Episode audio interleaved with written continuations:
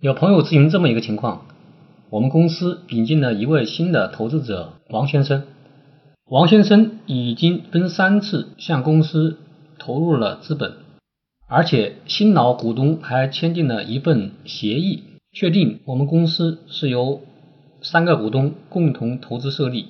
新股东王先生对公司的出资已经实际到位，公司应当变更工商登记，但是。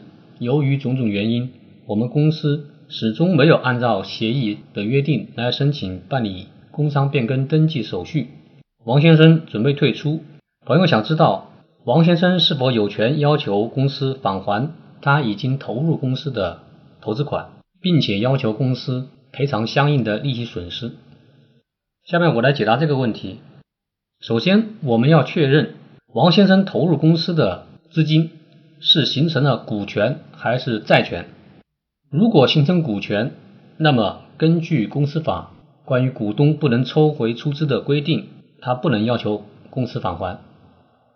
如果是债权，那么王先生可以要求返还。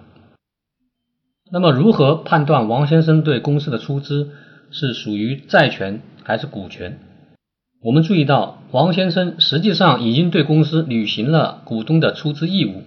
并且和公司的其他股东签订了协议。虽然这个公司并没有按照协议的约定来办理工商登记手续，但是王先生和其他股东签订的协议，对于王先生的出资行为已经予以了确认，这份合同是合法有效的。公司法规定，公司应当将股东的姓名和名称以及出资额向工商局办理登记手续。没有。登记的不能对抗第三人，也就是说，股东取得股东权利不是以办理工商登记为生效的条件。工商登记只是程序上的意义，登记的目的是为了向社会进行公示，使社会公众知道股东的地位。王先生虽然没有被工商局登记为股东，法律后果只是不能对抗第三人。但并不能否认王先生的股东地位。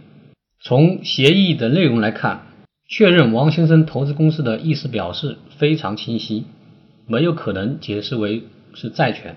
因此，王先生已经是公司的股东，王先生不能要求公司返还投入的款项。但是，王先生可以根据协议的约定，要求公司基于原股东履行义务，办理工商变更登记。如果公司或者股东仍然不办理的，可以向法院提起确权之诉，确认他的股权，并且根据法院的判决向工商局要求办理工商变更登记手续。